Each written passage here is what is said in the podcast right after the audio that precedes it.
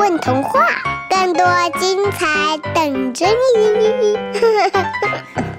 大家好，欢迎来到混童话，我是今天的主播扎西卓玛。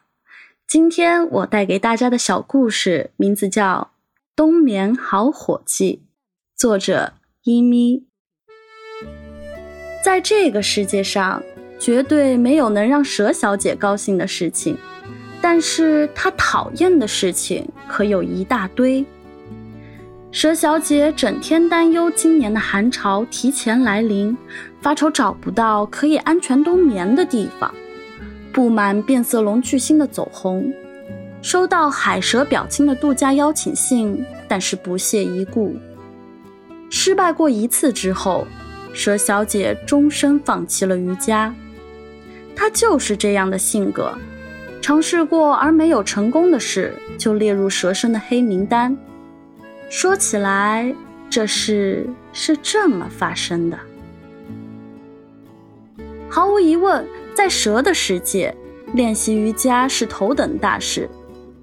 蛇小姐盘在石头上，想照着课本从尾巴开始吞掉自己，再吐出来。可是不妙，她被自己卡住了。路过河边的大熊热心肠地停下来，把蛇从进退两难的局面中解救出来。我说呀，嗯，不如一起去寻找最适合冬眠的好地方吧。嗯，我这需要一个旅伴呢。熊愉快地说。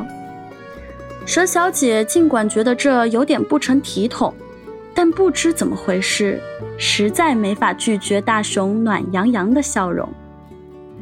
森林的树叶渐渐变成了金色和红色，蛇小姐感到了不安。如果回到蛇的故乡，学不会瑜伽是永远不会受欢迎的。作为一条连瑜伽都学不会的蛇，她害怕熊会在哪天厌倦这样的陪伴。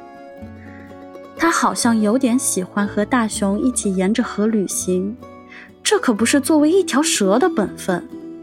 蛇小姐永远不需要朋友，她应该悄悄地袭击别的动物，这才是一条成功的蛇该做的事。一天晚上，蛇在熊睡觉的时候偷偷地咬了咬它，但是熊的皮毛太厚，完全一无所知。唉，他叹了口气，离开了山洞。森林的最后一片叶子落了下来。迷路的蛇冻僵了，蛇小姐真后悔没有接受邀请到暖和的海边去。她非常想念大熊温暖的毛皮，流下了一滴悔恨的眼泪。蛇小姐醒来的时候，发现大熊正担心地把她捧在掌心。我就说今年的寒潮会提前来临的，蛇小姐愤怒地嘶嘶说。你没事真好，大熊快活地说：“我们今天还要走很远呢。”蛇小姐感到冻僵的身体暖和起来了。今年的冬天大概不会那么无聊啦！